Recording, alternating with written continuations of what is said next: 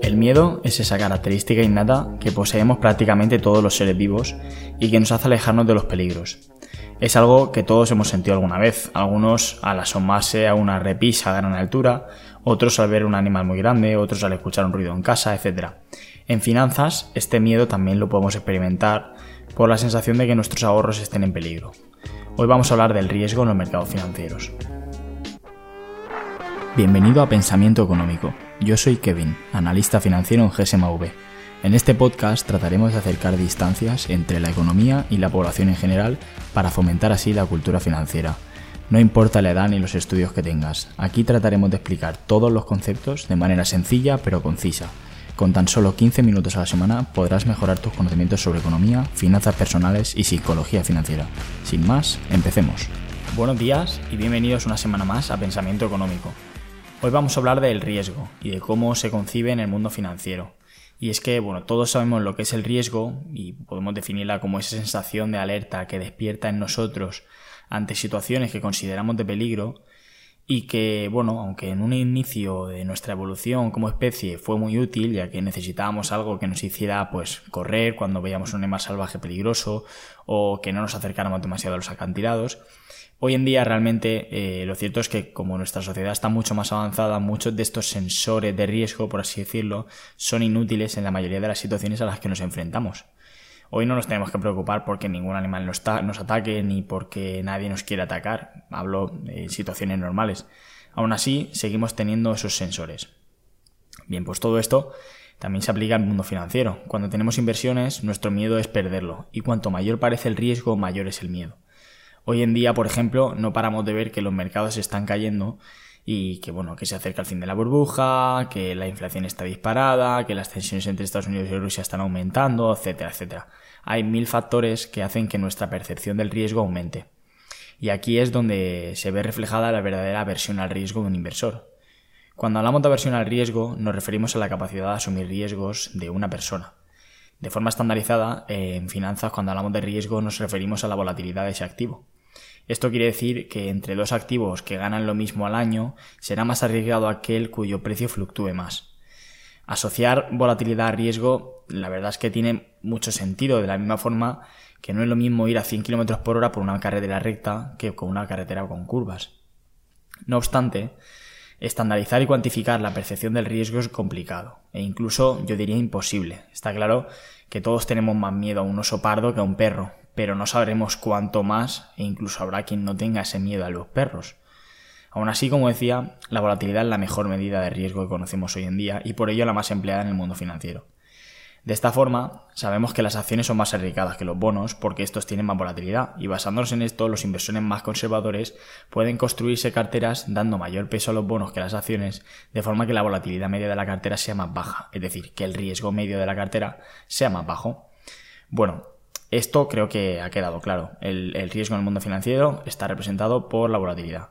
Sin embargo, eh, está representado por esto simplemente porque no hay otra forma de cuantificarlo o estandarizarlo mejor. Pero lo cierto es que el riesgo va mucho más allá de la simple oscilación o volatilidad de los precios.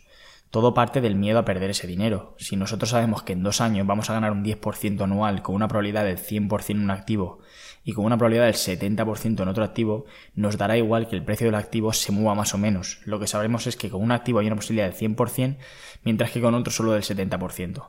Por ello, si pudiéramos calcular esto, nos parecería, no nos parecería más arriesgado eh, el primer activo que el segundo, aunque pueda tener más volatilidad, sino que consideraríamos más arriesgado el segundo por esa menor probabilidad de conseguir una, una mayor rentabilidad. ¿Cuál es el problema? Que no podemos obtener esa probabilidad. Pero bueno, lo cierto es que tampoco la necesitamos. Como decía antes, eh, no sabemos cuánto más miedo tenemos de un oso pardo respecto a un perro, pero sí que sabemos que tenemos más miedo. Y ocurre lo mismo eh, en el mundo financiero, no hace falta hilar tan fino. El caso más claro lo tenemos en los bonos. Las empresas con una mayor probabilidad de quiebra pagan un mayor tipo de interés para compensar ese riesgo. Da igual que el precio del bono fluctúe más o menos. El tipo de, de interés, que es la rentabilidad que ofrece, depende del riesgo de impago, bueno, entre otras cosas, pero es una de las, de las razones, ¿no? Bien, pues con las acciones No tenemos esa rentabilidad tan explícita, pero podemos sufrir esa pérdida permanente si valoramos mal una empresa y pagamos mucho por ella. De forma que tenemos esa también referencia a la hora de, de medir el riesgo de una empresa. Entender esto es realmente importante por dos motivos. En primer lugar, el hecho de que la volatilidad sea considerada como una medida del riesgo es porque el miedo a la pérdida de dinero aumenta cuanto más inestable es el precio. Esto explica que la volatilidad no sea tan mal indicador del riesgo de un activo, pero, en segundo lugar, cuando hay una situación de crisis o de miedo, la volatilidad aumenta porque el miedo aumenta. Es decir, la volatilidad es la consecuencia última de ese miedo, aunque no tiene por qué ir asociado al riesgo. Por ejemplo, en 2020 muchas acciones llegaron a caer un 40% para luego cerrar el año con una subida del 40% o más. Eso supuso una volatilidad muy elevada. Sin embargo, el riesgo, en este caso, eh, hubo una divergencia entre el riesgo percibido por el mercado y el riesgo real, lo cual provocó que corrigiera rápidamente esa caída, ¿vale? Bueno, pues si nosotros somos capaces de aislar ese riesgo percibido por el mercado y analizar el riesgo real, nos dará igual la volatilidad del activo y podremos obtener mayores rentabilidades.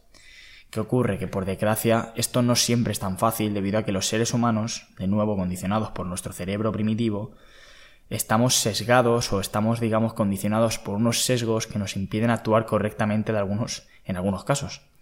De esto es eh, precisamente de lo que hablaremos la semana que viene, donde veremos qué es un sesgo y cuáles son los principales sesgos a los que estamos expuestos.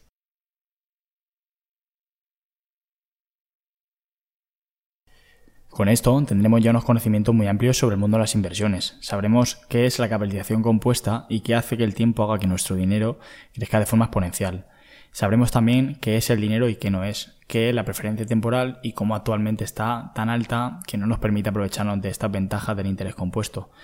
También sabremos, tal y como hemos visto hoy, qué es el riesgo y por qué no solo debemos fijarnos en la volatilidad, ya que estos son una consecuencia de un riesgo percibido provocado por nuestros sesgos, que como decía antes será lo que veremos la semana que viene. Sabiendo todo esto, eh, podemos poner en marcha ya nuestro plan para mejorar nuestras finanzas personales y veremos en las próximas semanas cómo podemos empezar a invertir ya de forma muy fácil y sencilla. Si todavía no has escuchado el resto de nuestros episodios, te invito a hacerlo a través de nuestro perfil en Spotify o en Apple Podcast, buscándonos como Pensamiento Económico o a través de nuestra web www.gsmv.com.